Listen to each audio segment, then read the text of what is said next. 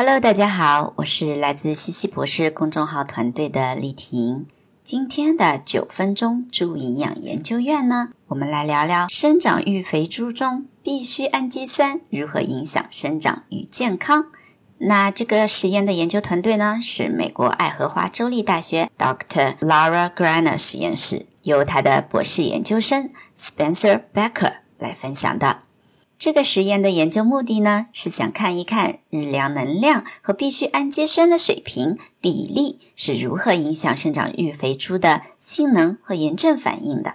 我们在推送里补充了几个必需不饱和脂肪酸的结构，N 三和 N 六指的呢是从甲基端开始数的第一个双键的位置。该实验中的亚油酸呢属于 N 六不饱和脂肪酸。有研究认为呀，N 三和 N 六脂肪酸对炎症反应有着相反的调节作用。那我们来看一看研究做了什么。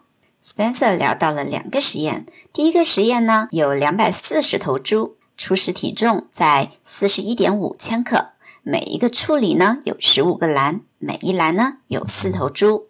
这是一个双因子实验。实验中的能量水平分为高能量和低能量。高能量呢是三点五五 m 卡尔每千克，而低能量呢是三点二九 m 卡尔每千克。然后 N 六比 N 三的比例分别是二十三比一和十二比一，一共饲喂了十二周。评估的指标包括了生长性能、关节炎症、脂肪酸吸收、转运和代谢。那实验一发现了什么呢？跟预期的一样。不管脂肪酸的比例如何，高能量水平都降低了采食量，提高了 ADG 和末重，改善了肉料比。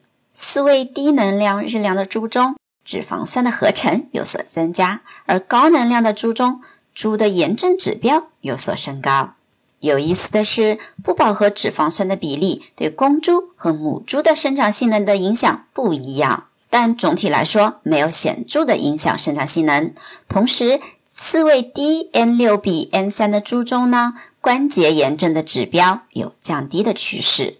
因此，总的来看，日粮中的脂肪酸比例对猪的影响没有能量水平那么明显。于是，在接下来的实验二中，他们就把能量水平保持一致了，想看一看脂肪酸水平和比例到底会有什么样的影响。实验二的研究是这样子的。他们有三百头猪，初始体重四十一点一千克，每一个处理十个篮，每一篮五头猪。